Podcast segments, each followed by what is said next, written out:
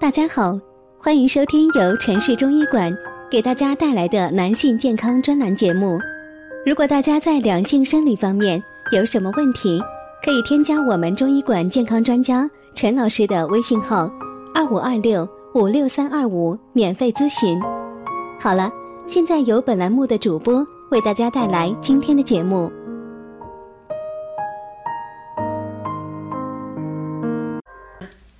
他们之所以这样说，是因为一提起肾阳虚，很多人都会想到，这个是男人纵欲过度造成的。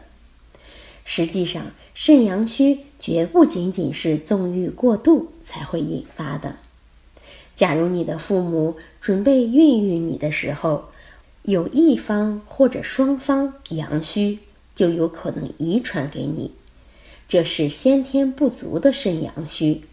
这种人通常从小就很怕冷。曾经有一位患者，三十来岁，谈婚论嫁的时候，发现自己肾阳虚。虽然准新娘没有表现出很明显的不快，但大家都很扫兴。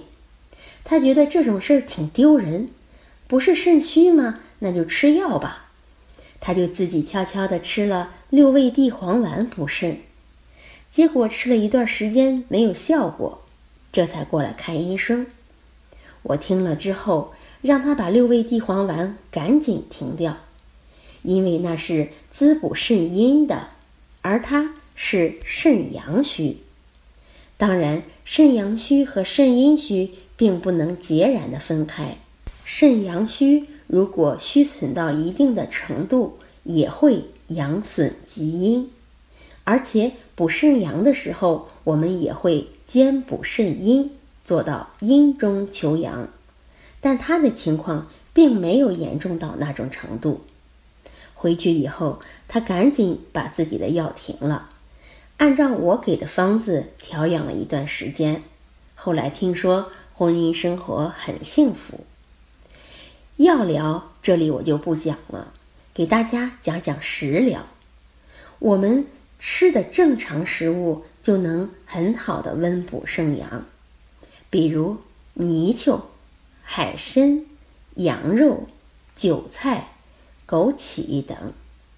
这里边我着重推荐泥鳅和海参。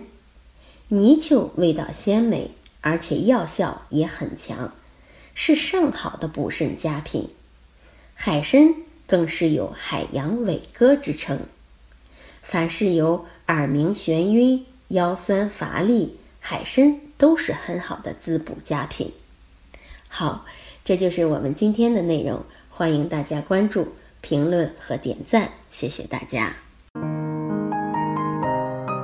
如果大家在两性生理方面有什么问题，可以添加我们中医馆健康专家陈老师的微信号：二五二六五六三二五，免费咨询。